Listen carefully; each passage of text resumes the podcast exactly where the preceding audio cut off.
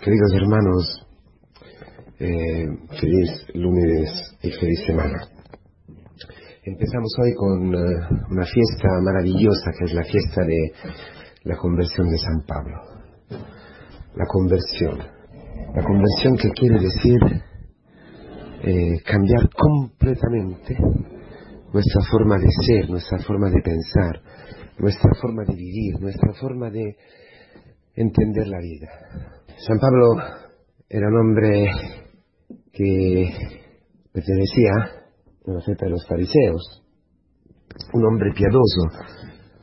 Siempre tenemos una imagen, una idea de, los fariseos que no, que no corresponde a la, a la verdad. Los fariseos eran hombres que intentaban, ¿eh?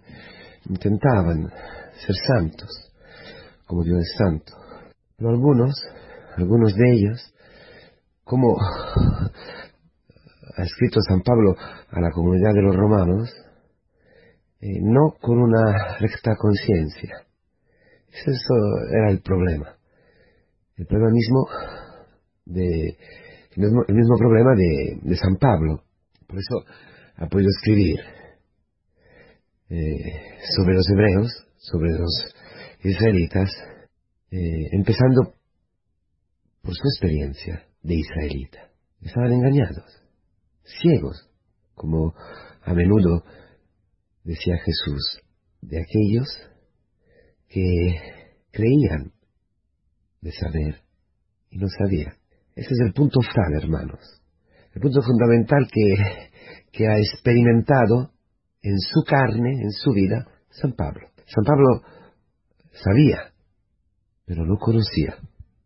San, Pablo sabía muchas cosas y por lo que él sabía, por, por lo que él había estudiado, también por muchas experiencias seguramente, luchaba. San Pablo esperaba el Mesías, lo esperaba con todo su corazón y quería extirpar de Israel aquella secta peligrosa llamada como la vía, el camino, que era el cristianismo incipiente, el cristianismo que estaba surgiendo, naciendo, la comunidad cristiana, los discípulos, los hermanos de Cristo.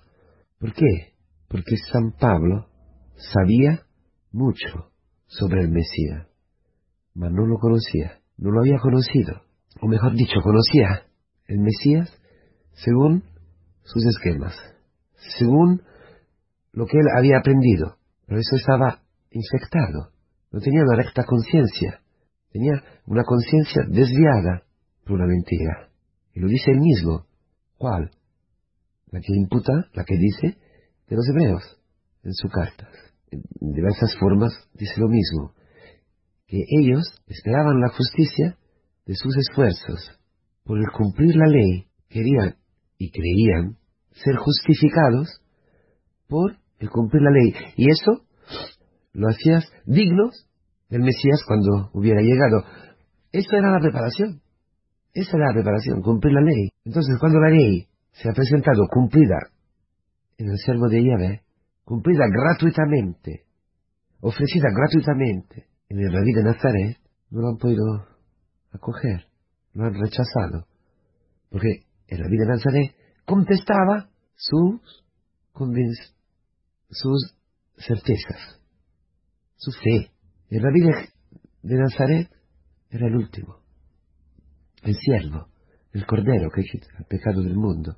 Y el horror máximo, la blasfemia máxima, máxima, era que aquel que se presentaba como el Mesías haya sido crucificado, haya muerto como un malhechor, como el peor de los malhechores. Esto ya no podía ser. La resurrección, la mentira de sus discípulos, la resurrección que hubiera sido, confirma la prueba de que Él era el Mesías y que aquel era el camino, aquello, la humillación era el camino, la cruz era el camino, escogido por Dios para salvar a su pueblo y todos los, todas las naciones, eso ya no se podía tragar. Esa era, era la mentira, la mentira. El demonio había llegado, había logrado, perdón, engañar hasta este punto. Y Pablo estaba dentro de eso. Eso corría, corría. corría, para encarcelar, para poner cadenas a los discípulos de, de este blasfemo, de este herético. Hermanos, esa es, esa es nuestra situación de hoy y de todos los días. Tenemos nuestras convenciones, tenemos nuestra forma de creer. Si estamos en la iglesia, si estamos en el camino, el camino de fe, hay muchas partes de nuestro camino que están equivocadas, que no son según una recta conciencia. Hay que aceptarlo hoy. Hay que aceptar hoy que estamos equivocados en muchas cosas. Y por eso estamos encarcelando al hermano. Por eso estamos luchando. Estamos eh, llenos de celo. El celo, que, pero no un celo puro, sino un celo impuro. El celo, que es el celo hacia los demás. No es el celo para los demás. No es el celo para la salvación de los demás. No, el celo, el celo, el celo. ¿Por qué? Porque la misma mentira nos encarcela a nosotros en una esclavitud a nuestra carne y a nuestro ego. La misma mentira. Tú serás como Dios. Es decir, llegarás a vivir como Dios. Serás como Dios, cumpliendo la ley, haciendo una serie de cosas. Y te vas a sentir siempre mejor de los demás. Sí, porque cada juicio que tú tienes, si hoy tienes un, tienes un juicio, uno, no hace falta muchos, un juicio, quiere decir que tú estás encarcelado. Y con tus juicios tiene, quieres encarcelar a los demás. Quieres que los demás te sirvan, sirvan a tu ego. Estás encarcelando la obra de Dios. Estás encarcelando la libertad. Estás encarcelando el hombre. ¿Por qué? Escucha bien. Un hombre verdadero es un cristiano. No hay hombres verdaderos que no sean cristianos. No, no es fundamentalismo, es la realidad. Y lo dice el Evangelio. El Evangelio que, nos ha anunciado. El Señor, resucitado, envía a los discípulos, a todo el mundo, para anunciar el Evangelio, para que los que crean se salven y los que no creen quedan condenados. Es decir, hay una opción, hay que escoger. Pero el hombre, para que sea de verdad libre, tiene que hacer la misma experiencia de San Pablo, tiene que enfrentarse con el Evangelio, con la palabra de verdad, con la aparición en carne y huesos de Jesucristo nuestro Señor resucitado de la muerte. Eso es fundamental, esa es la misión de la iglesia. ¿Por qué? Porque Jesucristo es el nuevo Adán. Jesucristo muerto y resucitado es el nuevo Adán, el Adán verdadero, el que ha sido hombre, verdadero hombre y verdadero Dios. En Cristo, muerto y resucitado, aparece el hombre. Y los cristianos son los que, los que, como San Esteban, viven la vida de Cristo. Entonces, ¿qué?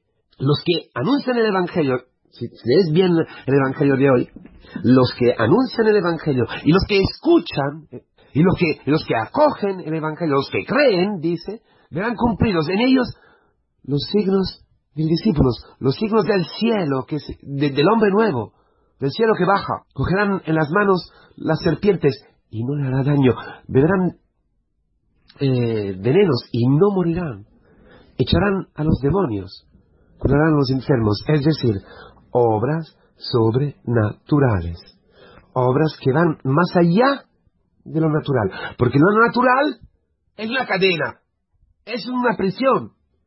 Lo natural, esclavo del pecado, es una prisión, es un es una pared, es un muro que nos esclaviza en límites que nos impiden de amar, de vivir según la voluntad de Dios, según la voluntad creadora de Dios. Entonces, el hombre verdadero es el hombre libre, es el hombre que ha visto abrirse la puerta de esta prisión, caer esta, este, esta pared de separación que nos separa desde el otro. El hombre verdadero es el hombre del cielo, es el hombre nuevo, es el hombre del discurso de la montaña, es el hombre que, que no sucumbe, que no se arrodilla, que no está en el poder de la serpiente, del demonio, sino que el demonio le lo coge en la mano y no muere.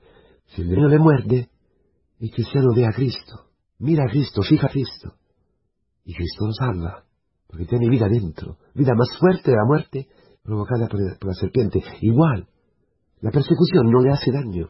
Puede morir cantando, puede morir entregando su vida, como San Esteban. puede beber el veneno, el veneno del insulto, la calumnia, puede beber el, beber el veneno, los venenos que, todos los días los hombres beben, el fracaso, la incomprensión de la mujer, del marido, de los hijos, de los padres, de los hermanos, la dificultad en el trabajo, el paro, el cáncer, la soledad, la viejez, el ser dejados solos por, la mujer, por el marido, eh, el no poder tener hijos, el carácter, la crisis del otro. Todo esto es veneno que debe y no le hace daño. Es el signo de la conversión, el amor, más allá, más fuerte del amor. La iglesia es Cristo, el cuerpo de Cristo, que va hacia todos los San Pablos que están equivocados en, esta, en este mundo, paganos o religiosos que sean, o cristianos o lo que sea, no importa, ateos o lo que sea, va con esto, porque sabe, la iglesia sabe que todos los hombres están corriendo hacia Damasco, y la única cosa que le puede salvar es que Cristo le pare, con el Evangelio, con la necesidad del Evangelio. ¿Por qué? ¿Por qué me persigues? ¿Por qué me persigues? Yo te quiero. Esto que ha cambiado nuestra vida puede cambiar la vida de cualquier persona. Tiene el poder de cambiar la, vida de cualquier persona. Cualquier persona. Y toda la historia de las personas está permitida y conducida misteriosamente por Dios, el Señor de la historia, para que se puedan encontrar con Él. Así vale por tus hijos, por tu matrimonio, por cualquier persona. Eso es fantástico, hermanos. Y dentro de la iglesia, dentro de las misiones, dentro de nuestras familias, se tiene que dar todos los días esa experiencia, en cosas grandes, en cosas pequeñas, porque nosotros vivimos convirtiéndonos todos los días. Este día que es la convención de San Pablo es el paradigma, es el modelo, es la profecía de todos los días, porque dicen los padres, ¿no? Sabéis todo, dice Kiko siempre lo repite, Kiko Arguello siempre lo repite. Desde el corazón ¿eh? de un cristiano brota un agua que dice, conviértete hoy, conviértete, es decir, deja que Cristo te ame, deja que Cristo te pare, deja que, Cristo te humille, deja, que la enfermedad, deja que los problemas, deja que hasta, tú los, hasta, hasta tus pecados te hagan arrodillarte delante de Él, te, queden, te dejen ciego sobre lo que tú pensabas saber y te abran los ojos sobre lo que tú no conocías y que puedes conocer, una intimidad maravillosa con Jesucristo.